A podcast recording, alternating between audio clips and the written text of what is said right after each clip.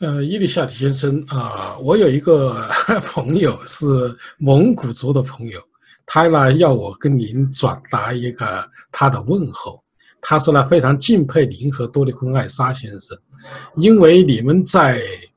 这很短的时间能够让整个国际社会去关注维吾尔人。您要知道，很多人其实对啊伊斯兰教对维吾尔人在西方社会他是有抵触的。为什么你们啊能够这么迅速的组织起来，并且这么有成效的工作？是否我们您应该对未来的维吾尔人抱有信心呢？嗯，是的，呃，维吾尔民族是一个优秀的民族啊。维吾尔人首先是维吾尔人，呃，我前面也专门呃，大概上个月月底，我写了一篇文章，就谈到维吾尔人。应该是维吾尔人，不是穆斯林维吾尔人，啊，我为什么要强调这个呢？呃，一个，我一直也在对这个民族问题以及民族文化，呃，都在进行一些探讨，啊，在进行研究，在我力所能及的范围内，呃，找到各种书进行呃读，充实自己。那么在这个过程当中，我过去就一直就认为。宗教是一个后天的文化现象，它不是和一个民族的，呃，从诞生开始一直就伴随的。啊，维吾尔人的历史就可以啊是一个证明。维吾尔人从一开始信仰萨满教，萨满教到摩尼教，然后再到佛教，呃，再往后在这个过程当中呢，还有呃拜火教，说以及呢聂斯多利教派。等等，都曾经在维吾尔人当中或多或少传播过。那么最后呢，维吾尔人是大概是在，呃，喀拉汗王朝八公元八百多年，呃，接受伊斯兰教。那么任何一个民族在接受呃任何一个宗教的时候呢，他都会很顽固的把自己文化当中的一部分，都完整的保存下来，然后呢，和新的信仰融合，形成一种独特的。不管我们承认还是不承认，它都会形成一种独特的，啊，自己的信仰。也就是说，我把它称为是维吾尔伊斯兰。呃，这个呢和别的呃信仰的这个别的其他有区别的，因为维吾尔人的伊斯兰呢是一种，呃，融合了维吾尔文化、维吾尔人的生活习惯传统，而维吾尔民族呢作为一个呃，在这个呃。东突厥斯坦或者维吾尔自治区这个地理环境呢，啊，成长的一个民族，是一个非常包容的、非常包容的一个民族。因为维吾尔人在这个土地生存的时候，他面临的呢，一个是沙漠，啊，绿洲，呃，土地有限，水资源有限，然后呢，绿洲与绿洲之间呢，又隔着很大的。荒漠、戈壁、沙滩，所以呢，维吾尔人的这种包容性呢，是和他的这个环境，呃，对他的影响。因为你好长时间才能见到一个人，所以你见到另一个陌生人的时候呢，维吾尔人总是敞开胸怀，不管他信仰什么宗教的，他会把你很客气的留到家里头，和你进行交流，和你谈，再通过这种交流，维吾尔人吸收。别人的文化的先进的东西，吸收啊各种东西，然后呢又很宽敞敞开胸怀，把自己的东西呢又奉献给别人。那么维吾尔人同时在这块土地上呢又起了一个把东方的文化和西方的文化进行融合，并进行传达、转移给另一方面的这么一个桥梁的作用。在这个过程中，维吾尔人形成了一种。豪爽、豪迈、勇敢、团结，呃，等等各个的非常独特的一些民族性格。所以呢，维吾尔人在面临危机的时候，他能够很快团结一心，共同寻找出路，进行斗争。但同时呢，他又非常开放，这种啊，就宽容、包容。所以呢，在西方世界，维吾尔人很快的融入啊他们的社会当中，对西方世界的这种政治运作呢也很快进行适应，并知道怎么去运用这些呃政治的这种运作的方式以及它的规则等等，所以很快维吾尔人获得了各个方面的信任。那么通过这种信任呢，维吾尔人把自己的遭遇以及他所遭受的磨难传达出去。那么他们那把这个接收。然后把它放大，再在国际舞台上呢，呃，进行啊为维吾尔人的这种斗争。所以呢，啊，维吾尔人用他自己的这种独特的啊民族性格，呃，民族性特性，使他呢，呃，在这样一个民族生死存亡的一个危机关头，完全团结起来，纷纷走到各种平台上。如果呃懂维吾尔语的人，如果看的话，几乎每天有两三个维吾尔人在社交媒体上用维语，用不同的语言在进行作证。那么这个证词呢，就是我的什么亲戚哪一个人叫什么名字啊失踪了，或者他去世了等等。那么这种作证呢，它的影响力，它的震撼力相当相当的。大，所以维吾尔人在这次运动中呢，等于说是以他的民族，呃，正义感、宽容，呃，赢得了国际社会的信任和国际社会的同情以及国际社会的支持。那么，这个呢，就和维吾尔，呃，尤其是市委会，呃，这些领导层，呃，可以说是维吾尔知识精英嘛，在海外的，他们对于。西方这种政治运作的，尽很在非常短的时间内对它进行掌握，然后通过这种运作方式呢，把自己的声音通过借用别人的平台放大，然后呢让它起到影响别人。那么在这方面呢，做的是非常成功的。只要维吾尔人坚持自己的这些民族独特性。啊，以这种大无畏的精神，以这种宽容包容的精神，去继续和国际社会啊进行交流，啊呼应，啊团结动员国际社会，然后向中共施加压力。我相信我们维吾尔人最终还是会有一个光明的前程，这个民族一定能够再次复兴，啊。这为人类文明呢贡献他自己应有的一份啊文明的礼物。伊丽夏提先生啊，我认为啊，我认为习近平呢对维吾尔人的迫害，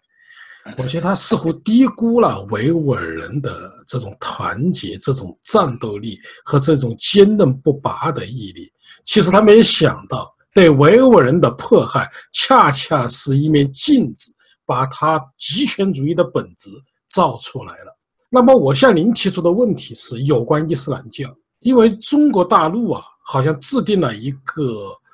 呃，伊斯兰教中国化五年计划。您怎么看待这么一个计划？什么是伊斯兰教中国化？您的观点是什么？伊斯兰教是一个国际性的宗教。呃呃，他的信徒呢，大概现在目前可能有十多个亿，呃，而且呢是还在继续，唯一一个继续还在呃发展啊，很但呃，说的很快发展的一个宗教。呃，伊斯兰教呢，它不同于其他的宗教呢，它的独特性就是它的认主独一。呃，用中文说的话就是认主独一，也就是说，伊斯兰教呢和基督教和犹太教有一个很大的区别。呃，犹太教呢就是说局限于一个民族，上帝的选民；那么基督教呢，呃，是带有一种呃很复杂的神学解释，也就是什么道成肉身啊、三位一体等等。呃，对耶稣的身份的这种啊神学上的争议、不同观点，往往呃也会出现很多分歧，以及呢，但伊斯兰教呢，就是说只只有一个造物主，啊，中文翻译是上帝，呃，真主，呃，真主也好，造物也好，造物主也好，上帝也好，上苍也好，我想这都是对这一个造物主的不同的称呼而已。呃，当然，在每一个称呼当中，在每一个信仰者的心里头，他对他的定义可能会有所差别。那么，伊斯兰教作为一个这种宗教，真主认真主独一呢，他不崇拜任何人，或者是不相信这个人和造物主之间呢有任何的中介可以进行啊交流，或者是起一个桥梁作用。你可以直接和真主交流。那么这样的一个宗教，在这个时候呢，它不容易被政府或者是被呃一些其他东西呢呃控制。呃，所以中国现在呢，就说，呃，他要做的就是呢，把伊斯兰教用他纳入到他的领导呃下，然后呢。对于伊斯兰教的一些具体的宣讲，各个方面呢，要纳入到他的指导方针里头。比如说，呃，几年以前，我们前面呢在和您的访谈中，我们谈过这个集中营里死亡的，呃，穆罕默德·萨利阿吉，呃，八十多岁死于集中营。去年，那么这个穆罕默德·萨利阿吉呢，他是翻译《古兰经》的第一个人。他把维呃《古兰经》翻译成维吾尔文的第一个人，但是他的《古兰经》，他翻译的《古兰经》呢，两年以前就开始收缴，政府不允许，呃发放。然后呢，政府组织了一批懂阿拉伯语的，啊汉人、回族、维吾尔一块儿走到一起，然后进行翻译。在他们的翻译当中呢，很多有问题的地方。那么这些有问题的地方呢，就说他把这个《古兰经》呢，呃，有很多的地方呢进行了，呃，这种意义上的泛化处理，或者是呢歪曲，或者是呃用不同的呃进行呢对它的修改。呃，伊斯兰教呢，从呃一开始就对这《古兰经》的翻译有着严格的呃要求。也就是说呢，必须是在国际社会认可的学者们进行监督下，呃，对他的意思呢进行翻译，而且要切实可靠、贴切才行。那么这第一点呢，就是说，呃，他们中共呢开始，呃，对《古兰经》，呃，这是维吾尔人的呃伊斯兰教的这个经典进行修改。其次呢，呃，伊斯兰教里头每个州的周五有一个居里。这个居里呢，啊，就是主要在过去啊，主要是起一个呢，就是一周啊一些事务的啊，这个因为清真寺的伊玛目就是社区的领导，他呢对这个是针对性的，根据伊斯兰的啊教法以及伊斯兰的神学，对每一个社区里头的一些问题针对性的。进行奖金，呃，共产党呢就出版了一本，呃，一本书，就是规范每个星期五的要讲什么，而且呃，我们得到的消息就是，一般都是星期五的早上发给他们，是由统战部统一指定题目，就是说在这一周你必须讲这个东西，那么这个呢就是第二种，通过呢，呃，对他的。奖金这些方面呢进行控制，呃，进行了共产党的宣传，比如说爱国主义宣传。那么爱国主义的宣传呢，就包括爱共产党，爱共产党。那么这个呢就很滑稽，我在我看来，因为共产党是一个无神论的党，那么他呢要求一个绝对一神论的一个宗教的清真寺里头有伊玛目去讲解。让信徒们去爱一个不信宗教的一个党，这些呢就是一种强制性的所谓的中国化的另一个方面。再一个呢，就是说，呃，中国的很多宗教，呃，已经变得非常商业化，呃，说它世俗化吧，有点轻飘飘啊。比如说我们看到的那个佛教里头，少林寺也好，什么其他的那些寺庙也好，现在纯粹的变成了一种挣钱的工具。呃，包括那些负面的报道，对那些呃主持啊、尼姑啊等等各个方面坐车呀、带着女人呀等等。那么他们呢，也希望把伊斯兰教变成这种非常的呃商业化的教徒呢，只是名义上啊花点钱，然后做个什么东西，呃最呃最好就是这种。然后再一个呢，就是说从生活规范方面，比如说伊斯兰教严格禁止吃猪肉啊啊喝酒啊吃这些凶禽猛兽，因为伊斯兰教不仅是要。啊，养生还要养性，而伊斯兰的养性呢，它特别强调人的饮食直接会影响他的养性，也就是说，如果你每天吃凶禽猛兽啊，各种奇稀奇八怪的东西，那你的性格啊，可能也会改变，也会变得很贪婪、自私等等。所以呢，呃，伊斯兰里头。是要求啊非常温和这种的东西，呃，共产党现在呢就是要反对的就是呃维吾尔人的就不喝酒不抽烟，呃，本来不吃猪肉本来不是一个伊斯兰里头的大问题，但现在呢在中共统治下呢也变成了一个头号问题，啊，每一个呃向中共表达忠诚的。呃，维吾尔人也好，回族人也好，可能现在都要求，呃，要他们去吃猪肉，作为一种测试。实际上，呃，很多的民族，即便不信仰宗教的，也有他的，呃，饮食禁忌。我最近看到，呃，有人就在推特上辩论，说这维吾尔呃穆斯林的清真餐厅，啊，会增加社会成本。那我在马来西亚看过很多。呃，华人开的素食店，那就是说那里面没有肉的，有很多马来人进去吃饭，那也会增加这社会成本吗？不可能的。那是有市场他开，没有市场都会倒闭，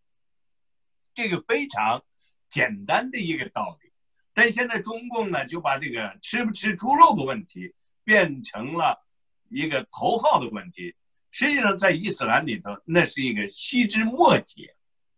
细枝末节，它根本不是一个主要问题。伊斯兰里头，信仰是第一个问题，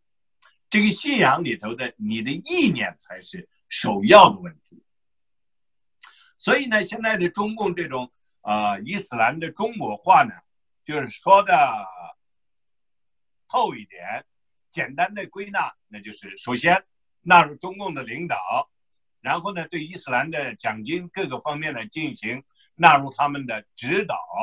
也就是说由他们进行指定题目啊等等。那么再一个呢，就是说把伊斯兰教完全的商业化，变成和现在中国的这种佛教啊等等的一样，然后再把穆斯林呢就变成一个，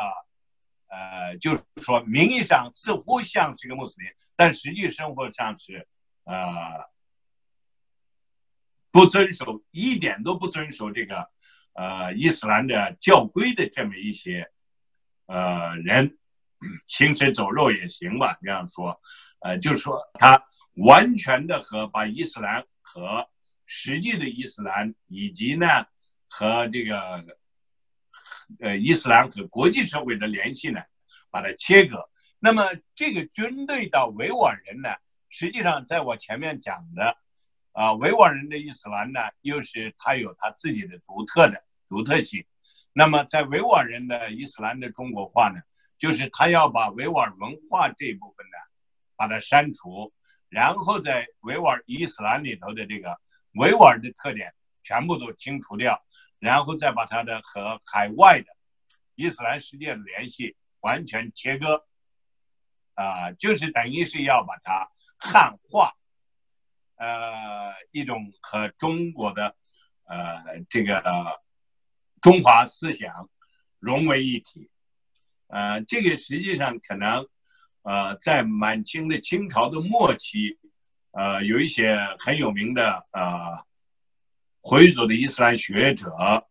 啊，也在这方面进行过一些探索。比如说，呃，有个叫王黛玉的回族学者，他写过《清真指南》，呃，呃，《清真大学》等等几本书。啊，再一个呢，云南有一个另一个回族学者叫马柱，他写的是《清真指南》，呃，还有陈克礼等等，有很多的这些回族学者也进行过这方面的研究，啊，也探讨过，啊，就是说把这个伊斯兰和儒家文化啊，能不能融通一下？但这些呢，呃，一般没法融通，因为伊斯兰是一个绝对的。呃，独一真神的这么一个宗教，所以很难和这些中华文化这些东西。那么现在呢，就是呃，霸王硬上弓啊，就是强迫要把它中国化。那么这个我相信也不会成功。